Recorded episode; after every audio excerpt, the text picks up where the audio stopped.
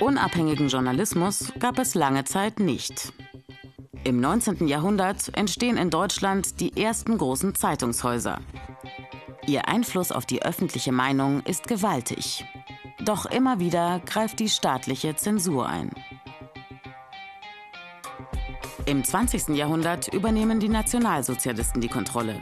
Sie schaffen die Pressefreiheit komplett ab und bringen so ihre Propaganda unters Volk. Das wollen die Alliierten nach dem Zweiten Weltkrieg für immer unmöglich machen. Die Macht über die Medien soll nie wieder bei den Falschen liegen. Ihre Idee, ein unabhängiger Rundfunk für Deutschland. Das ist die Geburtsstunde des öffentlich-rechtlichen Rundfunks. Journalismus, der die Politik kontrolliert. Journalismus, der aufklärt. Information, Bildung, Beratung, Kultur, Unterhaltung.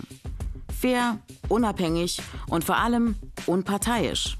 Bis heute ist das der Programmauftrag der öffentlich-rechtlichen Sender. Dafür wird der öffentlich-rechtliche Rundfunk streng kontrolliert durch den Rundfunkrat. Darin sind Vertreter der Gesellschaft, Menschen aus der Politik, aus den Gewerkschaften, aus den Kirchen, aus dem Bereich des Ehrenamtes und aus wohltätigen Vereinen. Der Rundfunkrat wählt die Intendantin oder den Intendanten. Vor allem aber kontrolliert der Rundfunkrat das Programm. Ausgewogen soll es sein und unbeeinflusst durch parteipolitische und wirtschaftliche Interessen. Unabhängige Berichterstattung. Das kostet natürlich Geld. Der öffentlich-rechtliche Rundfunk ist für alle und soll auch von allen solidarisch finanziert werden durch den Rundfunkbeitrag.